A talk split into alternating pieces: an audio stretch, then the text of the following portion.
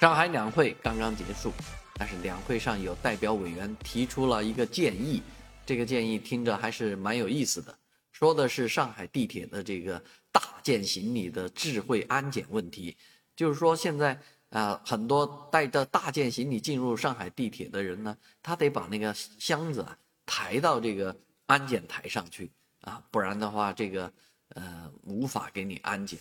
啊，其实，啊，这个事情早就有人提出来了，尤其像我这种爱出差的人，啊，经常就出了高铁就要进地铁，进地铁之前就要做一次安检，而且这个地铁的安检和高铁的安检还不一样，高铁安检直接出溜一下就可以做这个检测了，而地铁的安检是在一个呃八十公分高的台上啊，你得抬上去，所以有一位七十多岁的。老爷子呢，在这个评论当中说到啊，我有时候带行李过来的时候啊，有人帮我抬一抬，但是大多数时候是没人帮我抬的，让我一个七十岁的老头抬这么重的行李到这个台子上是很费劲的。而事实上，很多人也对这个地铁单独安检的事情呢诟病不少啊，尤其是在机场和火车站啊，它为什么就不能联动呢？为什么就不能够啊对这样的大件行李？呃，执行一次安检或者跟踪安检呢？啊，有什么办法能让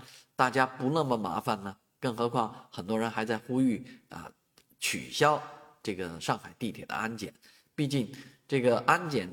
的这个情况应该跟社会安全情况挂钩的。如果没那么大的风险的话，没必要啊做到逢包必检啊，没必要大包必须开箱，或者说大包必测。啊，或者说有什么好的办法，能够让旅行者啊，这通勤者能够轻松自如的进入到地铁站呢？欢迎您在我们的视频下方留言，和我们大家一起讨论。